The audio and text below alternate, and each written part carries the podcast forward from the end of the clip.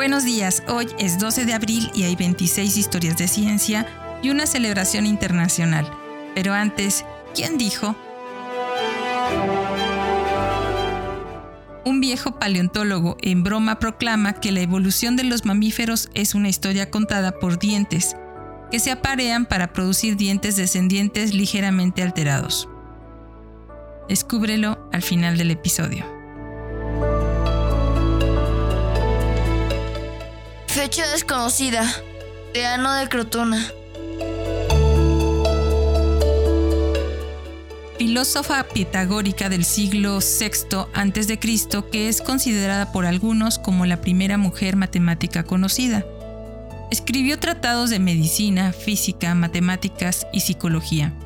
Es posible que haya colaborado también en tratados de cosmología, en el teorema de la proporción áurea, en la teoría de números y en la teoría de la construcción del universo de Pitágoras.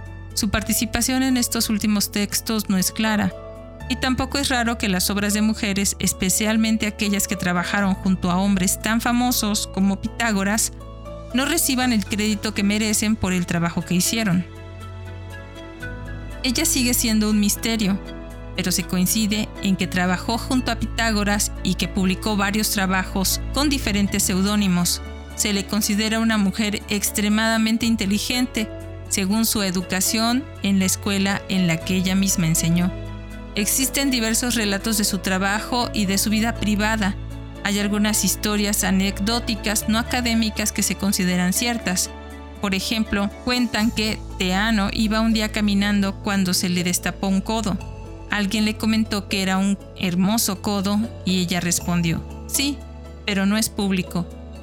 Se ha dicho que fue la esposa de Pitágoras, con el que tuvo varios hijos e hijas y que a su muerte se encargó de dirigir la escuela que él fundó.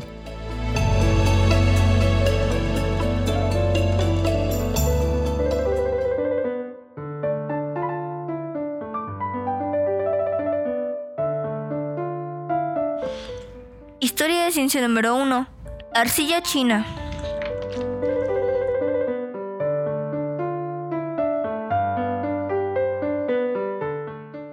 William Cowerty nació el 12 de abril de 1705. Ministro cuaquero, farmacéutico y químico inglés, exitoso e innovador en varios campos de la tecnología. Pionero en la fabricación de porcelana en Gran Bretaña, él descubrió los depósitos de caolín y piedra china, una forma de granito descompuesto, en 1756. Este material era lo suficientemente puro para hacer una porcelana blanca al estilo chino. Pasó varios años experimentando para perfeccionar el producto. Además, formuló un cemento hidráulico que fraguaba lo suficientemente rápido y era tan duro como para soportar la erosión de las olas del mar. Patentó su proceso de porcelana el 7 de marzo de 1768 y dirigió una fábrica durante varios años antes de vendérsela a otro fabricante. Historia de ciencia número 2. Sistema natural de clasificación de las plantas. Antoine Laurent de Jussieu nació el 12 de abril de 1748 botánico francés que desarrolló los principios que sirvieron como base de un sistema natural de la clasificación de las plantas.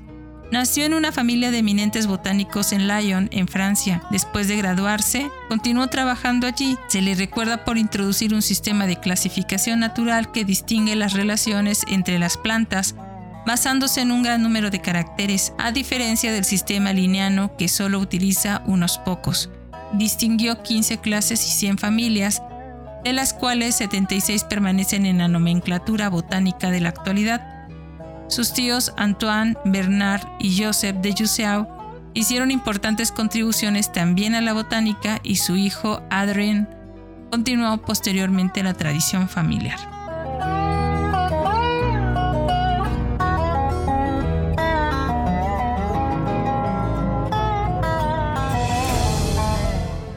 Historia de ciencia número 3. Explorador ruso. Nikolai Mikhaevich Przewalski nació el 12 de abril de 1839. Explorador, geógrafo y naturalista ruso, importante explorador de Asia Oriental y Central. Sus aspiraciones eran llegar a la ciudad de Lhasa en el Tíbet, aunque nunca lo logró, pero viajó a través de regiones desconocidas, al oeste, como al norte del Tíbet, la actual Qinghai y Sungaria. Contribuyó significativamente al conocimiento europeo sobre Asia Central y fue el primer europeo que descubrió una de las pocas subespecies existentes de caballo salvaje que hoy lleva su nombre, Equus ferus reservaski. Una leyenda urbana afirma que Nikolai es el padre ilegítimo de Stalin. La leyenda se apoya en la semejanza física entre los dos hombres, probablemente exagerada por los esfuerzos de propaganda para hacer imágenes canónicas de un Stalin más eslavo. Sin embargo, no hay registros de que esto sea así. Nikolai recibió muchas condecoraciones reales por su trabajo como geógrafo y explorador.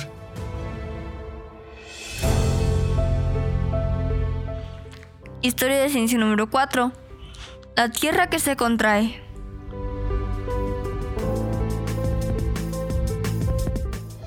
Albert Heim nació el 12 de abril de 1849, geólogo suizo cuyos estudios en los Alpes suizos avanzaron enormemente en el conocimiento de la dinámica de la formación de montañas y de los efectos de los glaciales en la topografía y la geología. Estudió la formación de cabalgamientos y siestas en los Alpes, apoyó la idea de que la Tierra se contrae. También estudió la mecánica de la deformación de las rocas proponiendo que pueden deformarse plásticamente bajo presión y que la misma presión provoca el metamorfismo. Después de una caída casi fatal en los Alpes, durante la cual tuvo una experiencia mística, Heim comenzó el primer estudio en serie de las experiencias cercanas a la muerte. Durante un periodo de varias décadas recopiló observaciones y relatos de numerosos sobrevivientes de accidentes graves. Heim presentó por primera vez estos hallazgos en el Swiss Alpine Club de 1892.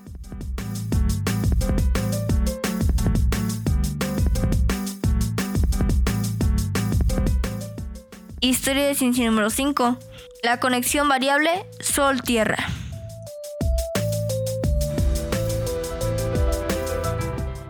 Edward Bartelmonder nació el 12 de abril de 1851, astrónomo inglés, el primero en presentarse al examen para el puesto de asistente fotográfico y espectroscópico en el Observatorio Real de Greenwich. Durante los siguientes 40 años que trabajó allí, realizó extensas mediciones de las manchas solares, también revisó registros históricos, encontrando un periodo de 1645 a 1715 que tuvo notable falta de informes sobre las manchas solares. Aunque podría haber cuestionado la precisión de los informes, en cambio atribuyó la escasez a una escasez real de manchas solares durante ese periodo. Aunque su sugerencia no fue generalmente aceptada al principio, la investigación acumulada desde entonces ha indicado que de hecho hay periodos de décadas en los que el Sol tiene notablemente pocas manchas solares.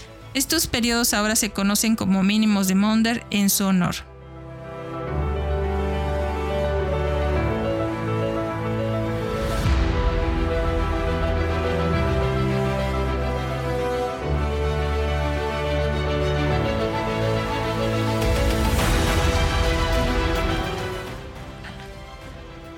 Historia de ciencia número 6.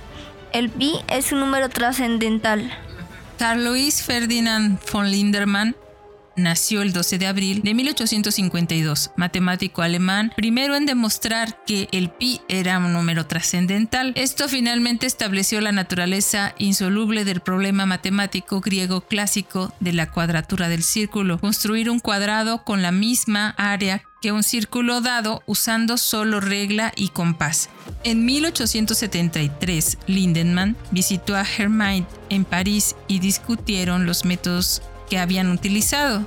En 1882 publicó el resultado por el que es más conocido, la trascendencia de pi. Sus métodos son parecidos a los que nueve años antes permitieron a Hermite demostrar que i, la base de los logaritmos naturales, es trascendental. Anteriormente a la publicación de la demostración, Lindemann sabía que si pi era trascendente, entonces el clásico problema griego de la cuadratura del círculo no podría ser resuelto. Durante su etapa de profesor en Königsberg fue supervisor de la tesis doctoral de David Hilbert.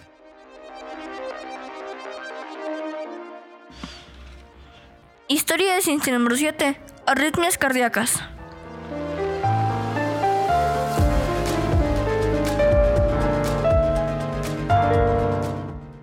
James Mackenzie nació el 12 de abril de 1853, cardiólogo escocés, pionero en el estudio de las arritmias cardíacas, el primero en realizar registros simultáneos de los pulsos arteriales y venosos para evaluar el estado del corazón, un procedimiento que sentó las bases para muchas investigaciones futuras. Mackenzie también llamó la atención sobre la cuestión de la capacidad del trabajo del corazón, lo que fue precursor para el estudio de la energía del músculo cardíaco. Su trabajo fue particularmente importante en la distinción de la fibrilación auricular y el tratamiento de esta condición común con digitálicos. En 1892 construyó una máquina para detectar y registrar la actividad fisiológica con la frecuencia del pulso y la presión arterial conocida desde entonces como polígrafo y luego fue utilizado para detectar mentiras.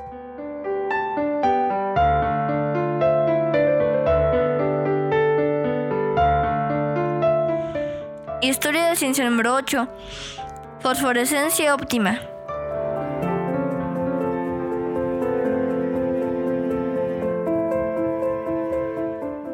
George Urbain nació el 12 de abril de 1872, químico francés que aisló por primera vez el lutecio, la última de las tierras raras estables. Entre 1895 y 1912 trabajó con tierras raras, y realizó más de 200.000 destilaciones fraccionadas en las que separó los elementos amario, europio, gadolinio, terbio, disprosio y olmio. En 1907 describió un proceso mediante el cual el iterbio de Marignac de 1879 podría separarse en dos elementos, iterbio y lutecio. Llamó al nuevo elemento por el pueblo de la época romana que se encontraba en el sitio de París su ciudad natal. Fue descubierto de forma independiente por Belzelbach aproximadamente en los mismos días. Urbain también descubrió la ley de la fosforescencia óptima de los sistemas binarios y escribió sobre el isomorfismo. Historia de ciencia número 9. Los cromosomas X de las mariposas. Richard Benedict Goldsmith nació el 12 de abril de 1878, zoólogo germano-estadounidense especializado en la herencia. Estudió los cromosomas X de las mariposas, produjo una teoría, ahora desacreditada, de que había factores más decisivos en la herencia que las cualidades de los genes individuales. Sostuvo que el patrón serial de los cromosomas y la configuración química de la molécula cromosómica eran factores más importantes. Sus experimentos con la polilla gitana revelaron que gran parte de la variación geográfica es de origen genético y no ambiental. Sin embargo, pudo con altas temperaturas producir fenotipos en moscas de la fruta y demostrar que un factor ambiental podría imitar algunos de los efectos de las mutaciones genéticas, aunque no fuera heredable.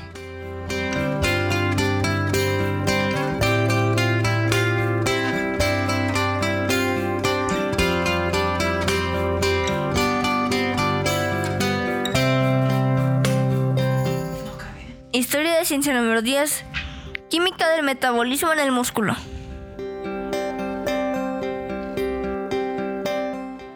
Otto Fritz Meyerhoff fue un bioquímico alemán y correceptor con Archibald Hill del Premio Nobel de Fisiología o Medicina de 1922 por su investigación sobre las reacciones químicas del metabolismo en el músculo. En 1940 emigró a América. Meyerhoff demostró que la producción de ácido láctico en el tejido muscular formado como resultado de la degradación del glucógeno se efectuaba sin consumo de oxígeno, es decir, de forma anaeróbica. El ácido láctico fue reconvertido a glucógeno por oxidación molecular durante el reposo muscular.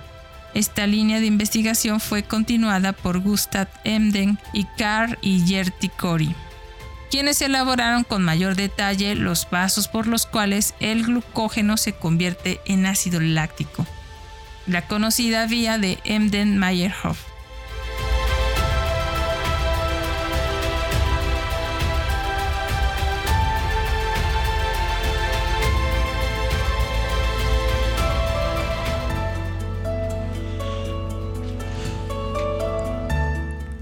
Historia de ciencia número 11. Orbituario prematuro de Alfred Nobel.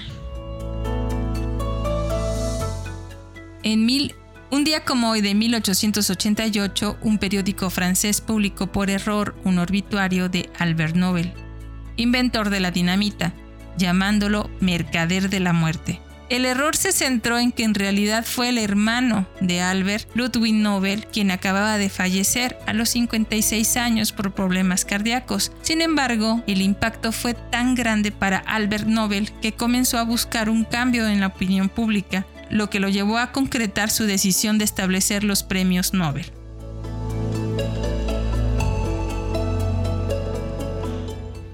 Historia de ciencia número 12. Siberia. También un día como hoy, pero de 1829, nuestro explorador y naturalista favorito, Alexander von Humboldt, a los 59 años decidió iniciar una expedición científica a regiones inexploradas de Siberia por invitación del zar Nicolás, quien también financió el viaje. Humboldt atravesó Asia, desde Rusia y Siberia hasta Mongolia. Él registró las temperaturas y notó que variaban en la misma latitud de acuerdo con la distancia del océano a medida que se recopilaban datos de temperatura de una serie de estaciones meteorológicas rusas, von Humboldt construyó un mapa mundial de temperatura siendo un uso temprano de las isotermas, que descubrió que no seguían claramente la latitud. A partir de esto, desarrolló la teoría de la continentalidad. La expedición terminó el 28 de diciembre de 1829 su obra de tres volúmenes sobre Asia Central se publicó varios años después. Historia de ciencia número 13. Se anuncian los descubrimientos de Marie Curie. En 1898, Marie Curie tuvo una reunión en la Academia de Ciencias de Francia, donde uno de sus maestros el profesor Gabriel Lippmann anunció su descubrimiento de sustancias mucho más radiactivas que el uranio. Trabajó desde diciembre de 1897. Había verificado que la actividad radiante de varios compuestos estaba directamente relacionada con la cantidad de uranio presente, ya sea sólido, en polvo o en estado húmedo. Ella propuso que esto era una propiedad atómica, ya que era independiente del estado físico o químico, y anunció que en la pecblenta y en la charcolita había descubierto compuestos aún más activos que el uranio. De hecho, ella no había encontrado un nuevo elemento, pero fue la primera en identificar la poderosa radiactividad del torio.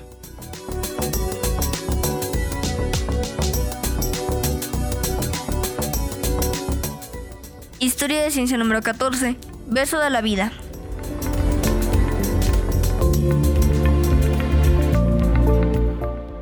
Peter nació el 12 de abril de 1924, médico austriaco estadounidense cuyo procedimiento pionero de reanimación boca a boca, Kiss of Life, ha salvado innumerables vidas. En, en, la década de 1960, esta técnica se combinó con compresiones torácicas, produciendo lo que hoy conocemos como RCP o reanimación cardiopulmonar. También colaboró en la creación de la organización que se convertiría en la Asociación Mundial de Medicinas de Desastre y Emergencias en 1976. Aunque la reanimación boca a boca se puede rastrear a épocas de la antigüedad y está descrita en la Biblia, la técnica dejó de practicarse hasta que Seifert la redescubrió en la década de 1950. Seifert sobrevivió a un campo de trabajos forzados nazi antes de emigrar a los Estados Unidos después de la Segunda Guerra Mundial.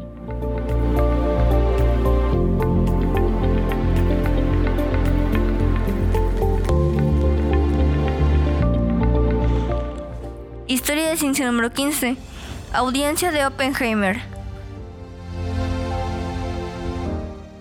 En 1954, la Comisión Estadounidense de Energía Atómica inició audiencias para renovarle la autorización de seguridad a Robert Oppenheimer. Este científico había liderado durante un tiempo el proyecto Manhattan de la Segunda Guerra Mundial, pero se había visto afectado por los resultados obtenidos en cuanto al número de muertos por las bombas y las escalofriantes descripciones de enfermedades por radiación. Cuando la Unión Soviética detonó una bomba atómica en 1949, Edward Teller y Ernest Lawrence presionaron febrilmente para desarrollar la bomba de hidrógeno. Oppenheimer repudió públicamente la bomba de hidrógeno como un arma de genocidio. Cuando en mayo de 1953 Lewis Strauss aceptó el cargo vacante, consideró a Oppenheimer como un riesgo.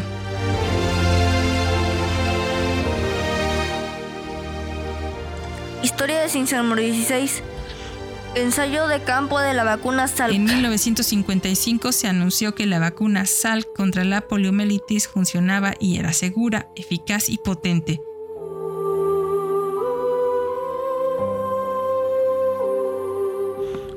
Historia de ciencia número 17. Primera órbita terrestre. En 1961, el astronauta Yuri Gagarin se convirtió en el primer ser humano en orbitar la Tierra. Su nave espacial Vostok 1 tenía equipos de radio, televisión y soporte vital para transmitir información sobre su estado. El vuelo estaba automatizado. Los controles de Gagarin estaban bloqueados para evitar que tomara el control de la nave aunque se le proporcionó una llave en sobresellado en caso de emergencia. Después de volver a entrar a la atmósfera terrestre, Gagarin se eyectó e hizo un descenso planificado con su propio paracaídas. Sin embargo, durante muchos años la Unión Soviética lo negó, porque el vuelo no habría sido reconocido por varios récords mundiales, al menos que el piloto hubiera acompañado a su nave en el aterrizaje. Historia de ciencia número 18. Spam de Internet. En 1994, un abogado de Arizona utilizó el primer programa de spam de Internet. Lawrence Carter creó el programa de software, un simple script de Perl que inundó a los lectores de los foros de mensajes de Usenet con el aviso para la lotería de tarjetas verdes de Canter and Siger la reacción de la comunidad en línea fue enérgicamente crítica, condenando tal forma de publicidad. El término spam se acuñó a partir de un sketch en un programa de televisión de la BBC en el que una camarera ofrecía un menú lleno de variaciones de spam, un tipo de jamón condimentado, a un cliente que no estaba dispuesto a consumirlo.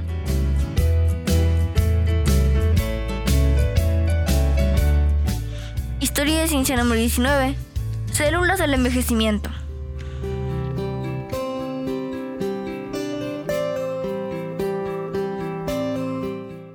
El 12 de abril del 2011 se publica un controvertido estudio sobre el proceso de envejecimiento que podría reducirse aumentando la longitud de los telómeros sin riesgo de cáncer. El nombre telómero proviene del origen griego que significa literalmente la parte final los telómeros son eso, los extremos de los cromosomas, algo parecido a las puntas de plástico que tienen los cordones de los zapatos. La longitud de estos telómeros se considera como un marcador del envejecimiento, una clave a nivel molecular, aunque no es el único. A partir de esos estudios han atraído la atención de numerosas investigaciones.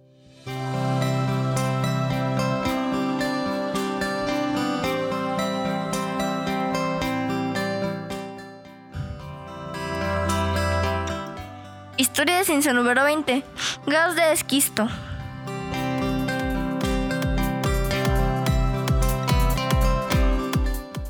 En el 2011 se elabora el primer análisis exhaustivo de la huella de gases de efecto invernadero del gas del esquisto y concluye que su impacto medioambiental es peor que el del carbono.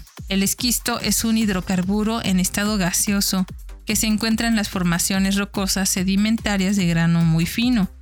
La extracción de este gas tiene grandes repercusiones medioambientales.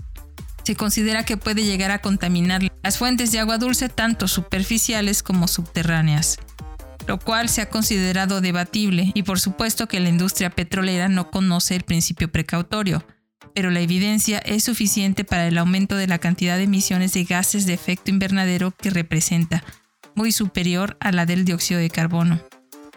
Geológicamente, la extracción de este tipo de gas es responsable de al menos dos sismos en Gran Bretaña y otro en Arkansas.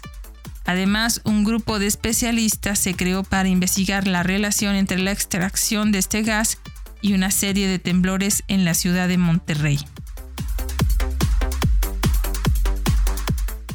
Historia de ciencia número 21. Falacias del resveratrol. En el 2012 se descubrió que un investigador de la Universidad de Connecticut que estudió, publicó y propagó los beneficios para la salud del resveratrol, un compuesto que se encuentra en el vino tinto, falsificó datos en numerosas ocasiones.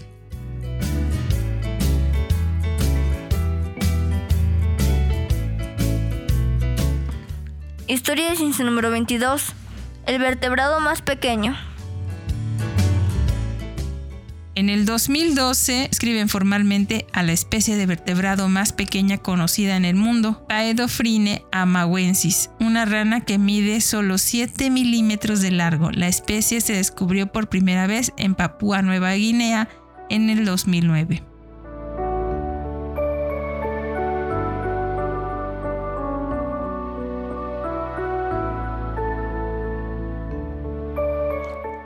Historia de ciencia número 23. Australopithecus sediva.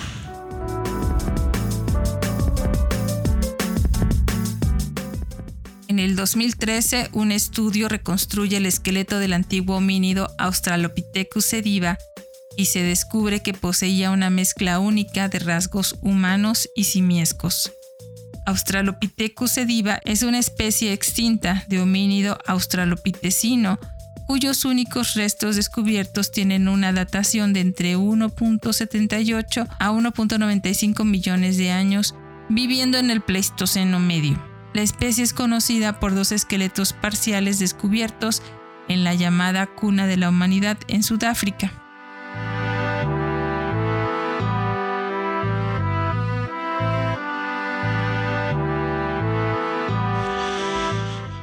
Historia de ciencia número 24 edificio que funciona con algas. En el 2013 se construye en Hamburgo el primer edificio que funciona completamente. Las microalgas se cultivan en elementos de vidrio panelados llenos de agua que generan biomasa y calor. El edificio es uno de los proyectos modelo del Smart Material House, que forma parte de la exposición de edificios IBA de Hamburgo, que demuestra materiales de construcción nuevos e inteligentes, incluso edificios y fachadas. Las algas se alimentan de dióxido de carbono y nutrientes que se suministran a través de una bomba de agua, y los paneles solares también recolectan más energía, con la energía almacenada para su uso posterior en pozos de 80 metros de profundidad llenos de salmuera. Todo el edificio está destinado a ser completamente autosuficiente. Un efecto secundario agradable es que los paneles de algas también brindan sombra a los ocupantes del edificio. Historia de ciencia número 25. Puente de materia oscura que conecta galaxias. En el 2017, una investigación de la Universidad de Waterloo captura la primera imagen compuesta de un puente de materia oscura que conecta galaxias. Este tipo de estudios dan un mayor conocimiento sobre la naturaleza de la materia oscura, así como de la historia y el futuro de nuestro universo local. Historia de ciencia número 26. De cambio climático a emergencia climática. En el 2021, la revista Scientific American anunció que dejará de usar el término cambio climático en los artículos sobre calentamiento global por causas antropogénicas y lo sustituirá por emergencia climática. Esto es todo por hoy, pero antes de despedirnos fue Stephen Jay Gould quien dijo, un viejo paleontólogo en broma proclama que la evolución de los mamíferos es una historia contada por dientes, que se aparean para producir dientes descendientes ligeramente alterados.